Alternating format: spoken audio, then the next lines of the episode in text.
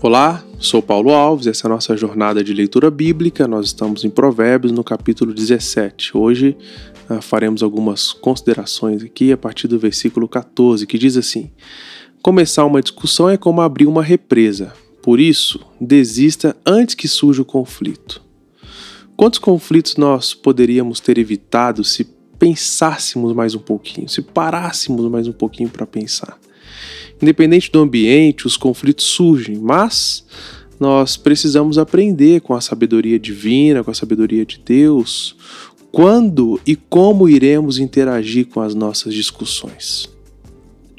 Aqui o sábio diz que nós não devemos começá-las, pois realmente não temos a noção exata da dimensão que ela pode tomar às vezes não afetará somente a nós, mas outros a quem nós amamos. Por exemplo, ah, podemos re relevar situações pensando em um bem maior, mesmo que, que isso seja contra a nossa vontade.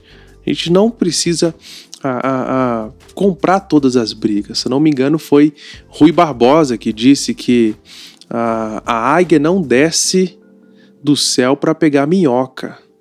Então nós precisamos de fato escolher, né, buscar a sabedoria para não começar uma discussão e, abrir uma represa tão facilmente, principalmente por algo que não vale a pena.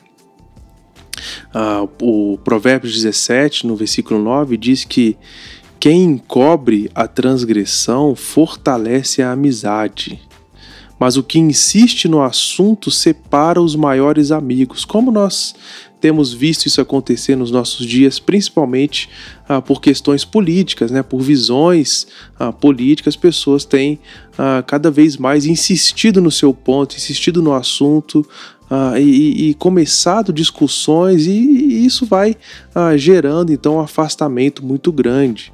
Né? Aquelas brigas ah, que nós compramos por motivos ah, periféricos, né, preferências, enfim, outros pormenores que podem nos distanciar dos nossos amigos e familiares. Seria sábio, então, relevar tudo? Não, não seria. Mas seria sábio avaliar com prudência todas as nossas interações, para que no final ah, de cada assunto o nome de Deus seja glorificado e a gente possa ah, dar um bom testemunho né, daquilo que a gente tem buscado, que é uma sabedoria ah, que tem como princípio o temor do Senhor.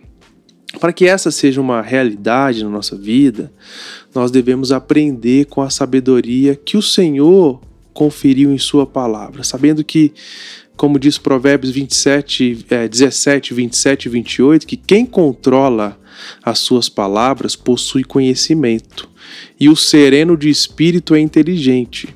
Ele continua dizendo: até o insensato, quando se cala, é tido por sábio.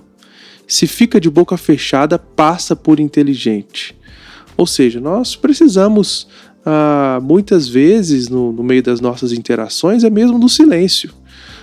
Por mais que nós tenhamos a vontade de falar, de, de, de, discutir, de colocar o nosso ponto, e mesmo que nós tenhamos razão, às vezes o que nós precisamos é do silêncio. O silêncio pode ah, gerar uh, um ambiente e, e, depois uma oportunidade uh, para ter uma conversa com mais calma, uh, de, de, modo que não vai gerar nenhum constrangimento, nenhuma discussão e nenhum afastamento nos relacionamentos. O apóstolo Pedro, na sua primeira carta, vai dizer que acima de tudo, nós temos que cultivar o amor uns pelos outros, porque o amor cobre a multidão de erros, de pecados.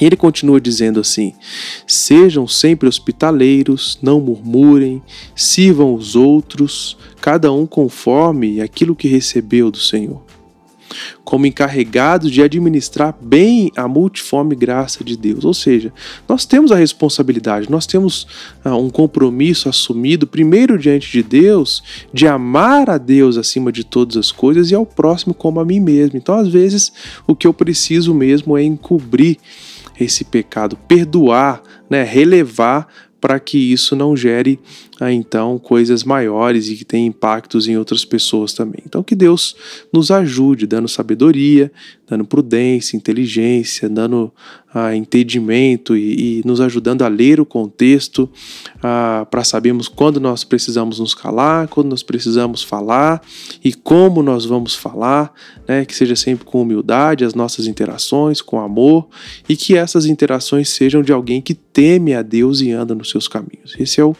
é o principal, né? que a nossa marca ah, nessa, neste mundo, na, nos nossos relacionamentos com os outros, tenha uma marca da humildade, da sabedoria, do temor uh, de Deus. Que Ele nos abençoe, então, dando sabedoria nesse sentido.